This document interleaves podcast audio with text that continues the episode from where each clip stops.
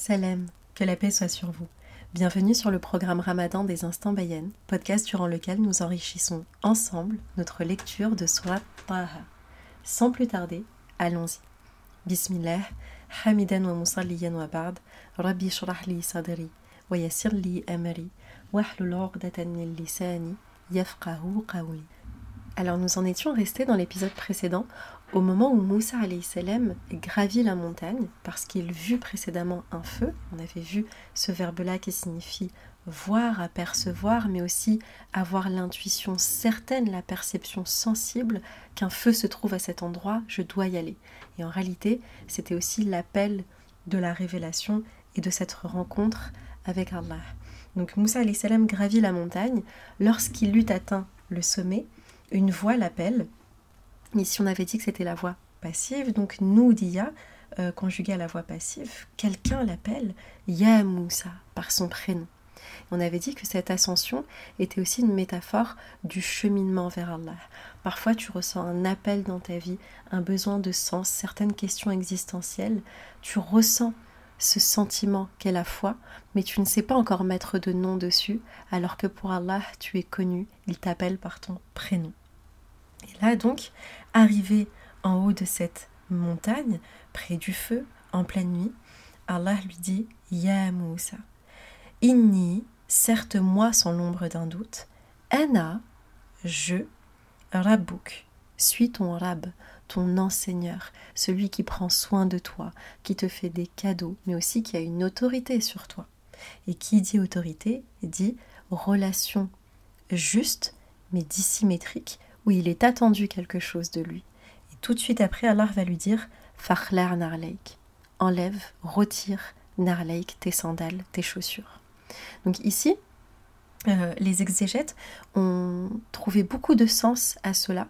Donc un sens d'abord euh, littéral qui est vraiment enlève tes chaussures. Là, euh, l'explication vient après. Innaka, tu es certes bilwadil muqaddasi Tu es certes dans la vallée El Muqaddas, sacré de toi. D'accord? Donc tu es dans un lieu qui est sacré, qui a été sanctifié. Donc par humilité et par respect pour ce lieu, enlève tes sandales. Et on peut tirer aussi beaucoup d'autres leçons de cela. Par exemple, quand on va dans un lieu de prière, dans une mosquée, on va retirer nos sandales. C'est un symbole d'humilité, mais c'est aussi un symbole de sécurité.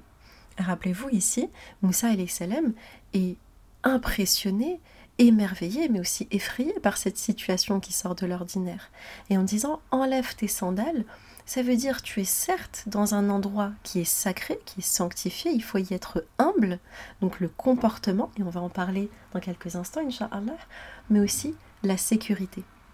Parce que par exemple, si tu es invité chez quelqu'un et que tu connais bien cette personne et que tu lui fais confiance, et eh bien quand tu arrives à la maison, tu retires tes chaussures. C'est un symbole de dire je ne suis pas prêt à prendre mes jambes à mon cou et à m'enfuir. Il n'y a pas de danger ici.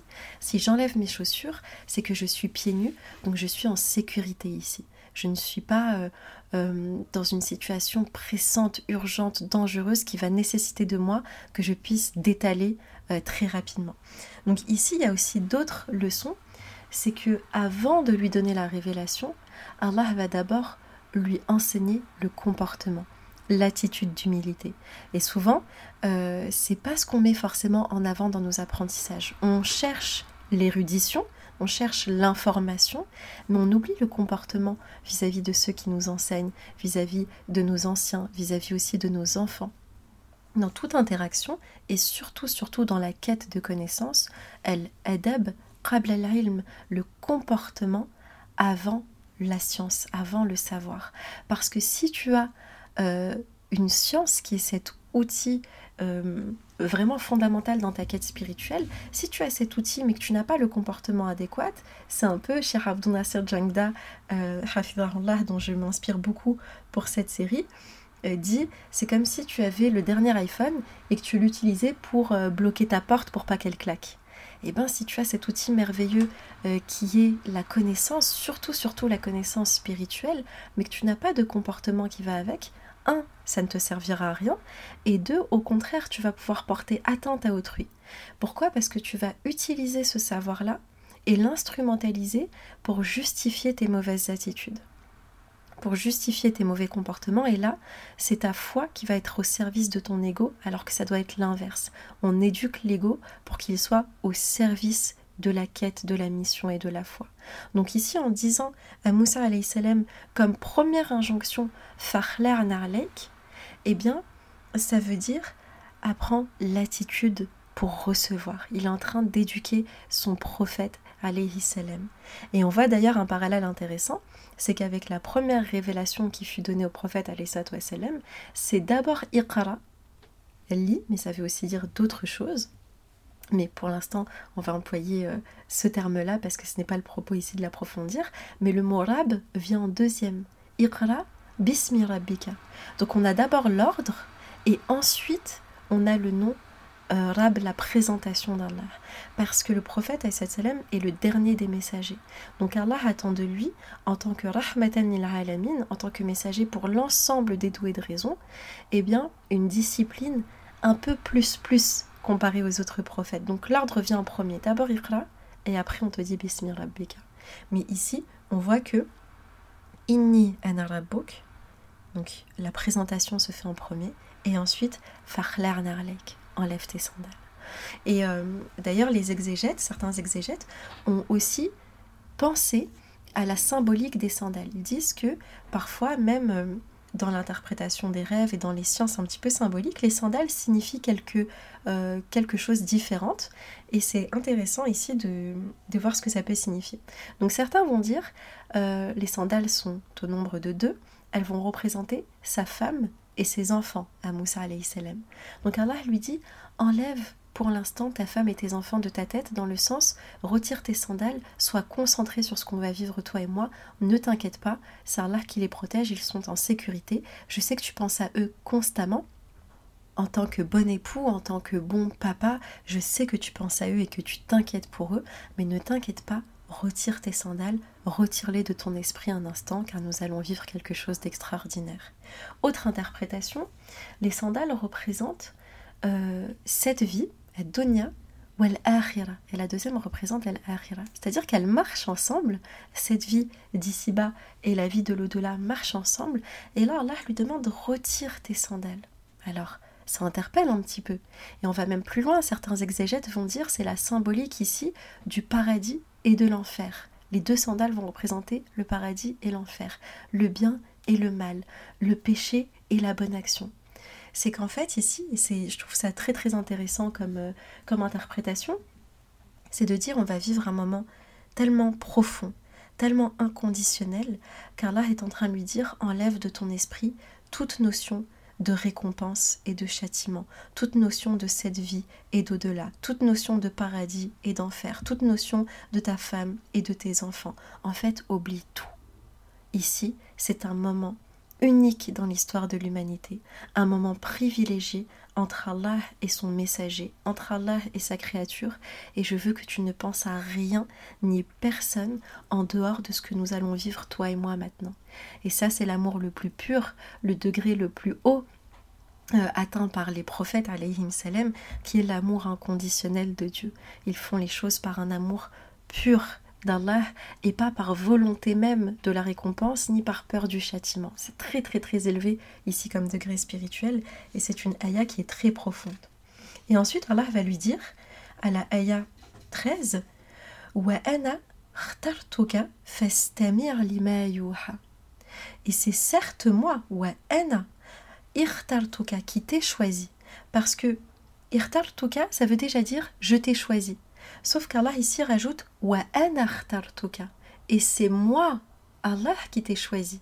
Ça veut dire que si tu doutes de toi, eh bien sache que moi, Allah, je ne me trompe pas, et c'est moi qui prends le sujet ici grammatical de la, de, la phrase pardon, pour dire c'est moi, Allah, qui t'ai choisi.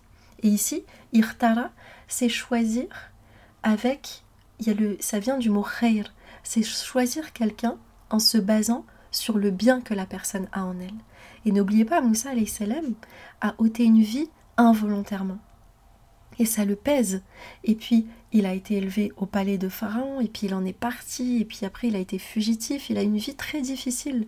Et il a ces moments où on le voit dans sa psychologie qui est, tellement pure et tellement riche et tellement profonde qu'il a ces moments où il, s'en veut en réalité, une culpabilité le pèse.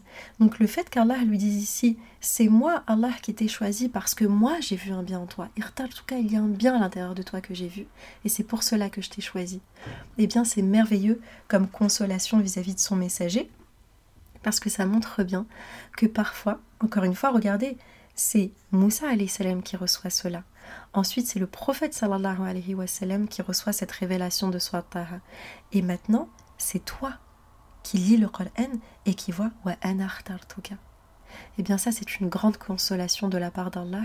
C'est que parfois, tu vas atteindre des, des stades dans ta vie où tu vas être déçu de toi-même et c'est normal, ça fait partie de l'expérience humaine. Nous ne sommes pas parfaits, nous sommes profondément faillibles et cette faillibilité-là nous ramène justement à la rahma d'Allah. Je suis imparfait, mais mon Rab est parfait et lui il voit un bien en moi.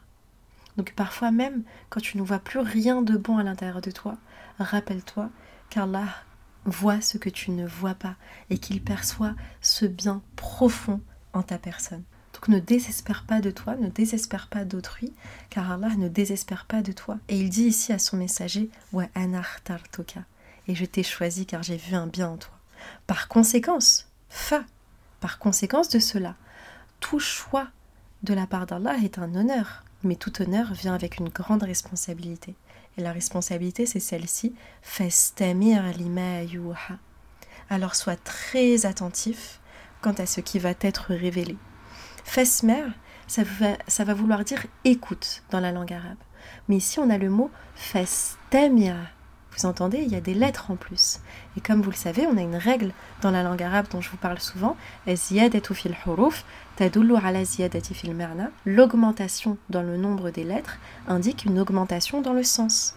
Donc ici, ce n'est pas seulement écoute ce qui va être révélé, mais c'est sois très attentif écoute bien, fais stemia lima Donc ça, c'est aussi une posture de adab, de comportement extrêmement importante lorsque nous, humblement, on recherche la connaissance, on recherche à nourrir notre foi, à se rapprocher du divin, à se rapprocher euh, de cette nature saine, de notre fitra qu'Allah nous a donné, eh bien, fait partie du cheminement la bonne attitude, l'humilité, et dans l'humilité, il y a l'écoute attentive.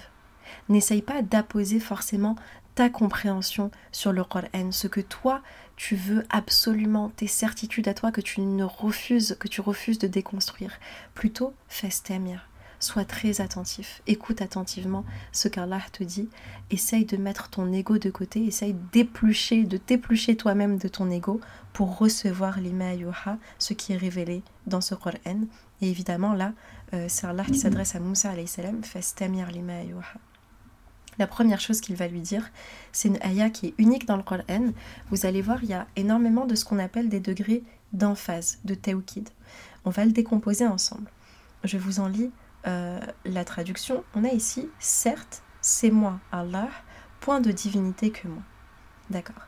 Innani Allah, la ilaha illa ana. Donc inna, c'est une particule d'emphase certes sans l'ombre d'un doute. Ça enlève le doute et ça rappuie, ça appuie sur la notion. Ni, donc certes moi sans l'ombre d'un doute, ana, je. Donc vous voyez ici, il y a plusieurs mots pour dire moi je suis Allah.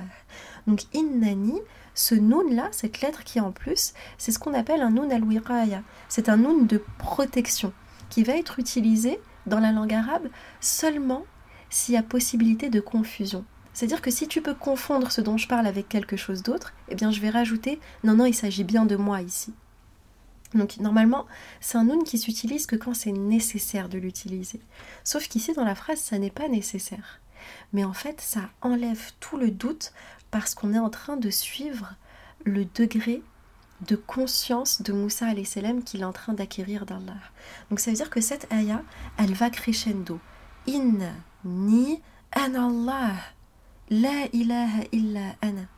Ça veut dire qu'en fait, par la grammaire, Allah est en train de nous faire ressentir le sentiment grandissant que Moussa est en train d'avoir dans son cœur. Donc il est en train de se rendre compte que c'est Allah qui lui parle et le sentiment grandit, grandit, grandit. Donc on a formule d'emphase, sur formule d'emphase, sur formule d'emphase. Donc ça va de plus en plus fort dans la phrase jusqu'à atteindre le paroxysme. Donc inna, ni, ana, et là le paroxysme, Allah. Certes, moi, sans l'ombre d'un doute, je suis vraiment Allah. La ilaha illa ana. Nulle divinité digne d'être adorée en dehors de moi. Et j'irai même plus loin dans la traduction. Ilah ici va être euh, le concept même d'adoration. C'est-à-dire que il n'y a pas de relation de spiritualité, d'adoration en dehors de moi. Tout le reste n'existe pas. D'accord? La ilaha illa ana. Et ici, Allah parle à la première personne. C'est très très très fort. D'habitude, vous voyez, on a dans la shahada La ilaha illallah wahdahu la sharika lah, par exemple. Donc on atteste à la troisième personne.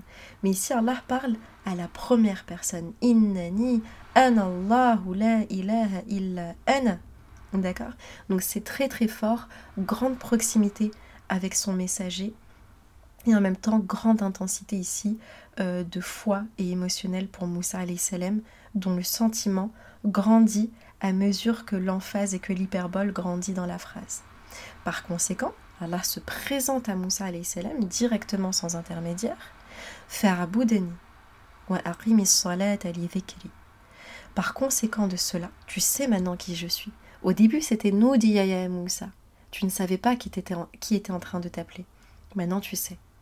Par conséquence de ce savoir, faire Boudni. Alors, faire Boudni, c'est plus que adore-moi.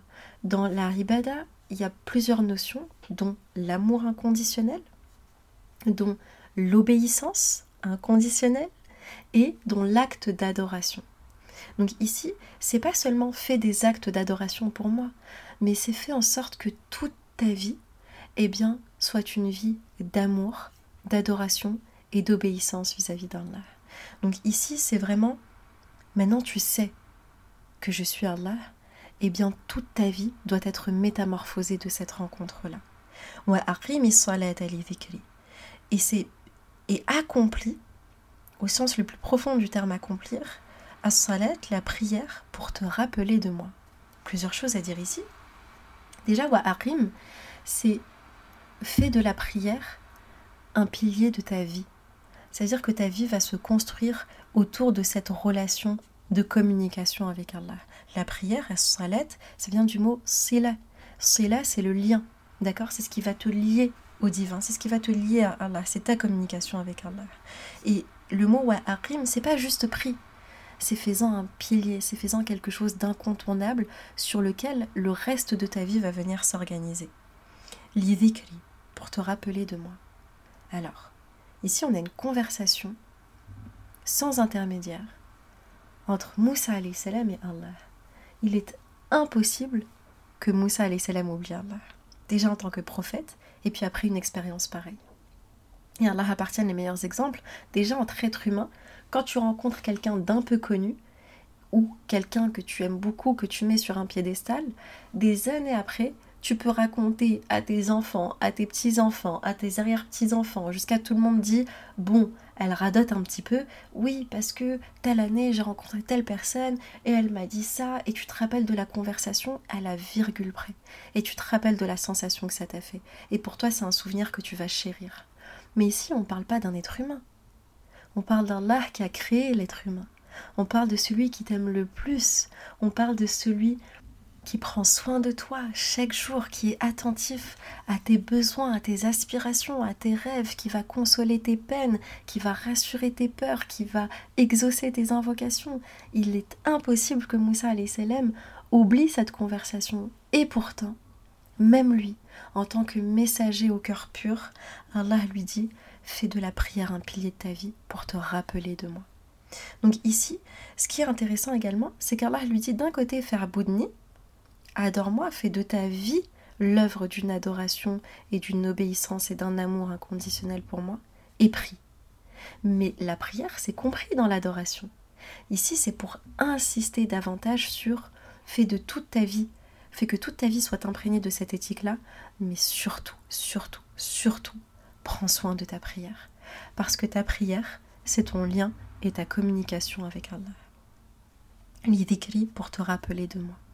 Parce que l'être humain, par nature, elle insène et l'être qui oublie, qui est sujet à l'oubli. Donc pour raviver la sensation, le souvenir d'Allah dans ton cœur, rien de mieux que d'aller lui parler directement, sans intermédiaire. Donc la prière, quand tu te lèves sur ton tapis de prière et que tu dis Allahu Akbar, eh bien tu es en train de vivre à ton échelle d'être humain, qui n'est pas un prophète, mais tu es en train de revivre une version de cette conversation sans intermédiaire. Et ça, tu dois le chérir et le rechercher et le cultiver et, attendre avec impatience d'une prière à l'autre le prochain moment de conversation, la prochaine parenthèse à ta vie sur Terre. C'est un moment d'au-delà quand tu es sur ton tapis de prière. C'est un moment où ton âme va se recharger auprès de celui qui l'a créé. C'est un moment où tu oublies tout ce qui se passe euh, de matériel, c'est quelque chose de transcendant, de métaphysique. C'est une expérience très très très profonde qui va te rappeler Allah. Et ça, c'est la différence entre un cœur vivant et un cœur mort. Et ensuite, Allah poursuit en lui donnant euh, des injonctions, des conseils. Inna, certes sans l'ombre d'un doute, inna sa'ata atiyatun. Certes, l'heure, sous-entendu l'heure du jugement, la dernière heure, atiya, elle est en train de venir. Ce mot-là, Atiyatun, il est très important parce que souvent l'être humain va avoir tendance, on a tous tendance à repousser l'échéance qui nous fait peur. On n'aime pas penser au moment où on va mourir. On n'aime pas penser au moment où on va être jugé. On n'aime pas penser à ces choses-là. Donc on les repousse. Ouais, ouais, plus tard. Mais c'est Atiyatun, elle arrive. Elle se dirige vers toi à cette heure. Tu ne peux pas, c'est la vérité inéluctable par excellence, que tu ne peux pas fuir finalement. Et je vous invite à lire un petit peu, euh, par exemple, le rôle de la conscience chez Pascal, qui va nous expliquer que ta conscience, cum sensia, avec savoir, va te montrer ta finitude, va te montrer qu'un jour tu vas mourir, mais ta conscience va s'évertuer à essayer de te le faire oublier, à essayer de te faire oublier cette réalité euh, existentielle par le divertissement, divertere, sortir de la voie. Mais ici, rappelle-toi, certes sans l'ombre d'un doute, l'heure arrive. Je je la, je la cache à peine. Pourquoi? Parce qu'Allah aurait pu ne pas nous dire qu'un jugement arrivait. Mais par justice et par amour pour nous, il nous dit ce qu'il en est de cette réalité-là. Et il la cache à peine car nous en avons des signes euh, avant-coureurs. Akad ou Mais dans quel but? Pour que chaque âme, chaque nefs, chaque souffle de vie chaque âme eh bien, soit rétribuée selon ce vers quoi elle, euh, elle mettait ses efforts, selon ce vers quoi elle œuvrait. Donc d'un côté, tu as l'heure qui arrive vers toi, et toi, tu vas vers quelque chose. Vers quel genre d'œuvre vas-tu? Vers quel genre d'éthique et de morale te diriges-tu? Eh bien, tu seras rétribué en fonction de tes efforts. Donc, à toi de veiller dans quel sens vont tes efforts. Et enfin, pour notre épisode d'aujourd'hui, Allah va dire à Moussa salam Fala yasuddannaka anha ma la yu'minu. Que ne t'éloigne pas de cette vérité-là, de cette heure-là, quiconque n'y croit pas. Ça veut dire ne t'entoure pas de personnes qui sont des sceptiques, qui ne croient pas, qui n'ont pas de profondeur ni spirituelle ni intellectuelle, qui ne se posent pas ces questions-là existentielles et voire même qui démentent cette réalité-là. Mais comment tu peux dire qu'il y a une vie après la mort? N'importe quoi. Subhanallah. Comment toi tu peux croire que tu as été créé par le fruit du hasard? Comment est-ce que le hasard, comment est-ce que le chaos peut créer l'harmonie? Regarde ta création si harmonieuse, regarde ta vie, regarde la nature, regarde tes émotions, regarde tout ce qui est en harmonie dans ce monde. Comment peux-tu penser que c'est le fruit du chaos? Donc si tu sais qu'un Dieu existe, que le Dieu unique existe, qu'Allah existe, tu sais que les attributs de Dieu sont qu'il est parfait. Il fait partie de sa perfection sa justice. Sauf qu'on constate bien sur Terre que la justice complète n'est pas possible. Parce que, un, elle est soit partielle, on n'a pas toutes les informations pour rendre une justice correcte, on ne peut pas quantifier par exemple le mal que quelqu'un a ressenti dans une situation. Et d'un autre côté, la justice peut être partiale. Quand tu vas dans une instance euh, juridique, eh bien, il se peut qu'elle soit biaisée contre toi. Parce que euh, tu es descendant d'immigrés, parce que tu es une femme, parce que tu es pauvre, parce que, parce que, parce que. Donc la justice sur terre, elle est soit partielle, soit partiale. Il n'y a que Allah qui est au-dessus des êtres humains, qui est purement juste, qui peut rendre une justice complète. Sauf que sur terre, nous avons notre libre arbitre. Donc Allah nous teste ici, il voit qu'est-ce qu'ils vont faire de ce libre arbitre-là, comment vont-ils se comporter. Donc si tu crois profondément en Allah et que tu crois profondément qu'il est juste et que tu constates que cette vie ne contient pas de justice parfaite, alors il est indéniable qu'un monde où la justice complète, parfaite et complète et impartiale sera rendue existe. Donc ici, ne laisse pas les gens qui n'y croient pas te détourner de cette réalité-là bien, euh, et ces gens-là, qu'est-ce qu'ils font? En réalité, il faut les prendre en peine parce qu'ils suivent leur passion. C'est-à-dire, un, d'un point de vue moral, dès qu'ils ont envie de faire quelque chose, ils n'ont pas ce curseur-là moral de trier, ce bayen, cette, ce tri entre le bon et le mal, cette lucidité, ce furqan, ce discernement, eh bien, ils reviennent un petit peu à un stade bestial, à un stade animal. Donc ils agissent sans conscience morale de leurs actions. Et rappelez-vous, Moussa salam reçoit cette révélation, mais lui, il les a observés au plus près. Il a vécu dans le palais de Pharaon, Pharaon qui quand même, on est en train de parler euh, de millénaires après, on l'a toujours, on le mentionne toujours dans l'histoire comme étant le tyran, l'un des plus grands tyrans de l'histoire de l'humanité. Donc Moussa salam a vu ce que ça faisait quelqu'un qui n'avait pas cette conscience d'Allah, qui n'avait pas cette conscience de rétribution, il voit que ça fait l'un des plus grands tyrans que cette terre ait porté, quelqu'un qui tue les enfants, qui ordonne le viol des femmes et qui réduit tout un peuple en esclavage.